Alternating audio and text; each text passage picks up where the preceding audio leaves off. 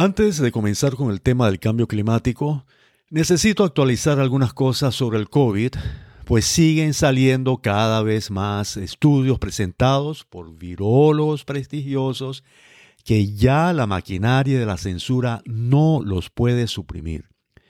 Voy a referirme a los últimos dos estudios. Ya había mencionado que la evidencia científica indicaba que la primera producción de los llamados refuerzos era ineficaz contra el Omicron. Esto fue negado al principio y obligaron a la gente a ponerse estos refuerzos hasta que la evidencia se hizo tan fuerte que decidieron producir un nuevo producto.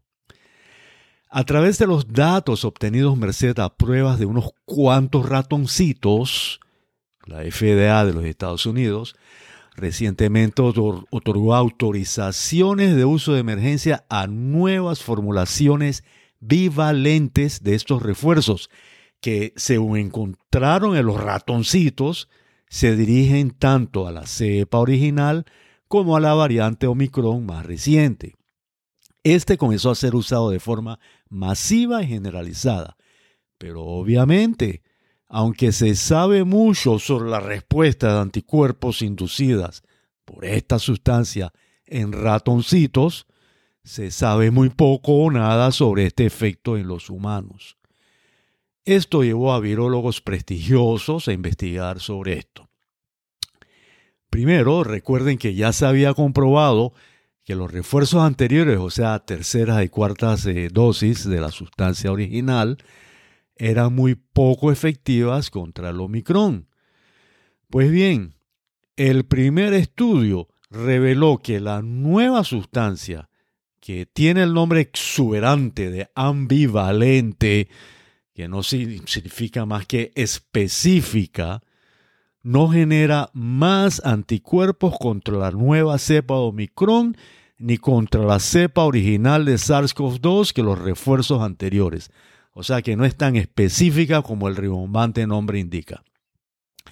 El segundo estudio ratificó este hallazgo, pero peor aún, reveló además que no solo falla la inmunidad eh, humoral, sino también la celular, que es mediada por los linfocitos T, que son los que impiden la existencia de enfermedad grave.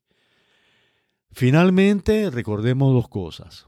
Uno, que los datos en todos los países con altas tasas de vacunación sugieren que el llamado refuerzo original aumenta el riesgo de infección a lo largo del tiempo. No se sabe sobre esto con el nuevo producto bivalente. Segundo, que estudios tras estudios han demostrado hasta la saciedad una mayor durabilidad y eficacia de la inmunidad natural. Bien, continuemos ahora con el cambio climático. Hola, bienvenidos al episodio número 42 de nuestro podcast Grandes Fraudes Científicos y el décimo cuarto de nuestra segunda temporada. Soy su anfitrión, el doctor Esteban Morales Mancuarte. En el episodio anterior expliqué por qué el CO2 es un gas de primordial importancia para garantizar los procesos vitales de nuestra vida, lo cual es poco conocido por el público general, por lo que ha sido fácil crearle a este gas una falsa percepción de ser de una enorme peligrosidad. Se ha propugnado la idea de que la actividad humana que produce CO2 genera un efecto invernadero que da lugar a un calentamiento global peligroso. Pero esto es así. Sobre esto hablo en este episodio. Tal como le explica la propia IPCC, existe lo que se conoce como presupuesto promedio anual de perturbaciones de CO2. Bueno, ¿esto qué es? Este se refiere a las fuentes principales antropogénicas, o sea, producidas por el hombre, de CO2 y la distribución de este a los diferentes lugares. De acuerdo a esto, este está compuesto de la siguiente manera. En cuanto a las fuentes antropogénicas de CO2, o sea, producidas por el hombre, Esta consiste en emisiones de la combustión de combustibles fósiles y la producción de cemento. Esto ya lo sabemos, esto lo, de lo que siempre se habla. Consiste también en emisiones netas por cambios en el uso de la tierra tropical. De esto se habla un poco menos, pero esto es también realmente importante. En cuanto a su distribución, que es la otra parte del presupuesto, se dirige a lo que se denomina como embalses, o sea, el, CO2 en, su distribución va hacia esto, ¿no? que se denomina embalses. Uno de estos embalses es su almacenamiento en la atmósfera. este es el que contribuye con el efecto invernadero, al cual se habla mucho, se refieren a esto, ¿no? CO2 producido por el hombre que contribuye con el efecto invernadero. Pero otros son la captación por los océanos, la absorción por la regeneración forestal del hemisferio norte y otros fenómenos terrestres como la fertilización con CO2, la fertilización con nitrógeno, etc. De esto se habla menos. Estos son embalses que impiden que el CO2 participe en el efecto invernadero. Y esto es muy importante en cuanto al paradigma ¿no? que consideramos que es ah, equivocado. O sea que si bien el CO2 es producido en parte por el ser humano, solo una parte de este se dirige a la atmósfera. La otra parte se almacena en los embalses mencionados, donde participa en otras funciones vitales, como la que mencionamos. Ahora bien, la variabilidad climática no se da solamente por lo que ocurre por el efecto invernadero, que como hemos visto es afectado en cierto grado por la actividad humana. Esta variabilidad es afectada también por factores relacionados a lo que se conoce como el sistema climático. Sobre esto último hablaré en el próximo episodio y vamos a ver pues que realmente la variabilidad del clima es más complicada de lo que se pretende eh, decir, atribuido solamente a el efecto invernadero. Los factores relacionados a la actividad humana y que afectan las concentraciones de CO2 se conocen como factores socioeconómicos y se caracterizan por ser mucho más difíciles de predecir que los factores climáticos y que son los que producen mayores problemas a los modelos computacionales de predicción dando lugar a numerosos sesgos que afectan los cálculos de las temperaturas. Uno de estos factores son los procesos de industrialización, los cuales producen cambios locales, esto es muy importante, cambios locales de la temperatura en las superficies terrestres y que son atribuidos erróneamente por el IPCC a aumentos globales de temperatura. Son los aumentos globales los que eh, les dan ciertas cifras, se le atribuyen ciertas cifras de calentamiento que tienen aterrorizada a la, a la humanidad. Pero esto no se da así. Vamos a ver. Estos aumentos de industrialización no tienen impacto a nivel global, sino a nivel local. Recordemos que esas acciones de industrialización eh, están eh, relacionadas con la actividad del ser humano y son debido a las actividades locales de, producción eh, industrial en las diferentes áreas y comunidades y ciudades.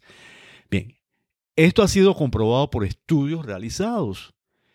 En uno de estos que describo ampliamente en mi libro, se dividió el mundo en dos grandes estratos.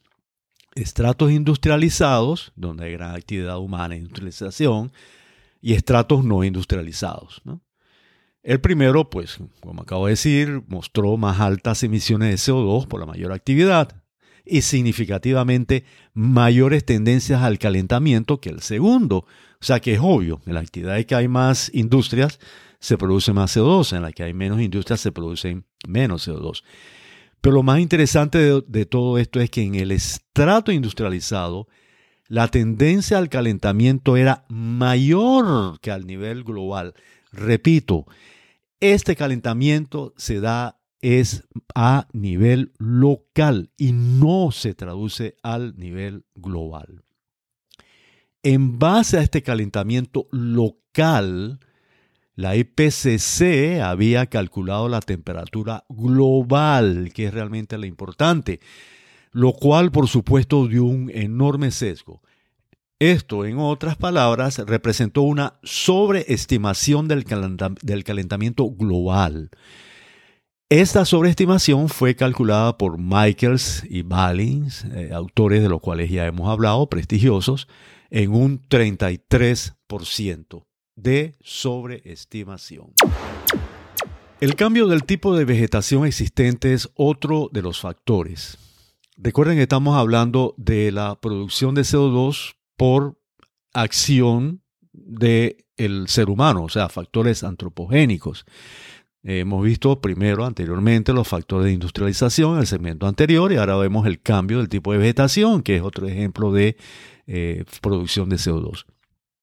Este cambio es debido a la migración, urbanización, cambios del tipo de actividad económica y la eh, relación entre forestación y deforestación. Así, por ejemplo, tenemos que si las tierras utilizadas para la producción de café del tipo producido en arbustos son abandonadas, explico esto un poquito. El café se puede producir en, una variedad que eh, se da por arbustos, o sea, son vegetaciones pequeñas, pequeñitas, arbustos. O se puede dar el tipo de café producido en árboles más grandes, más altos, una vegetación mayor. Entonces, con el tiempo, si eh, se da el café con la producción eh, por arbustos, el tipo de arbustos, con el tiempo la vegetación comienza a tomar el área transformándose nuevamente en bosque si esta eh, producción por arbusto es abandonada. Es tomada posteriormente por mm, creación de bosques de segunda producción. En el primer caso, donde hay arbustos, se absorbe más energía procedente de los rayos del sol, que finalmente van a calentar más la atmósfera cercana a la superficie, pero recordemos, siempre a nivel local, en ese lugar. Lo contrario se da en el segundo caso, en donde en realidad lo que se produce es más enfriamiento, porque son árboles y, ah, no eh, son absorbidos por la vegetación y no son absorbidos por la superficie terrestre. De acuerdo a esto, se puede ver que el calentamiento no depende solamente del efecto invernadero, que es lo que se propugna. En un estudio realizado por dos climatólogos de gran prestigio, se demostró que a diferencia de lo que asegura la IPCC, estos factores socioeconómicos mencionados y algunos otros producen cambios de temperatura locales, insisto en la palabra locales, que generan grandes sesgos en el cálculo de las temperaturas globales, que repito, que son las que realmente eh, muestran si la Tierra en su totalidad tiene o no calentamiento. Para esto, los autores estudiaron estratos de datos del IPCC y le asignaron a cada estrato información sobre Producto Interno Bruto, alfabetización, meses con datos faltantes, crecimiento de la población humana, crecimiento económico y crecimiento del consumo de carbón. O sea, factores socioeconómicos todos estos. Los resultados del estudio los puedo resumir de la siguiente manera. Existe una fracción de variabilidad en los datos de temperatura de la superficie terrestre que no son explicados por los modelos de la IPCC, para lo cual los indicadores socioeconómicos proporcionan, según las pruebas estadísticas utilizadas, un poder explicativo significativo. Las señales de calentamiento por factores económicos están presentes tanto en los países ricos como en los pobres, pero son más fuertes en los países que experimentan un crecimiento real de los ingresos. O sea que hay variabilidad. Y recordemos, variabilidad a nivel local. Hay más calentamiento en áreas locales y probablemente más enfriamiento o menos calentamiento en áreas, eh, en otras áreas locales.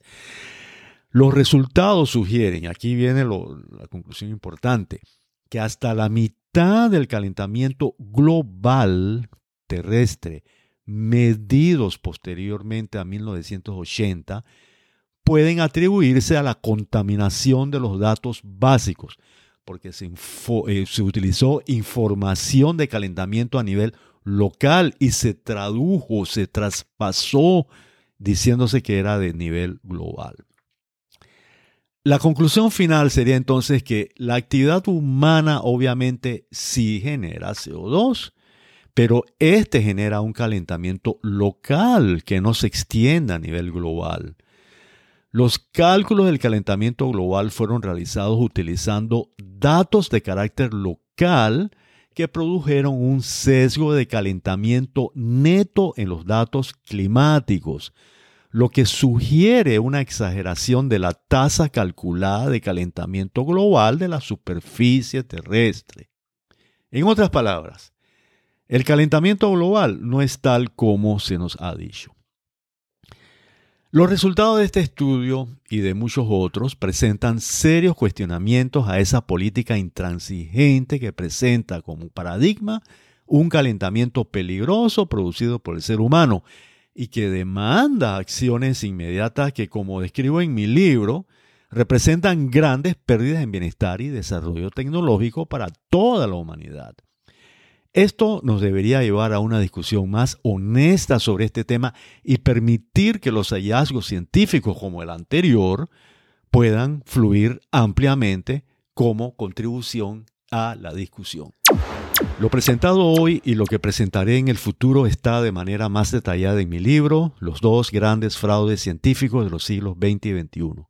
Este lo pueden adquirir como libro físico o como ebook a través de mi sitio web estebanmoralesvancuartel.com, donde además podrán encontrar mucha información de interés y al cual los invito a suscribirse. Aquí podrán acceder también a nuestro podcast. Ha sido un placer estar con ustedes. Espero haber cumplido con las expectativas que tienen nuestros respetados oyentes por una información que sea honesta y útil para su propia vida, para su familia y para la comunidad en que se desenvuelven. Hasta pronto y gracias por honrarnos con su atención.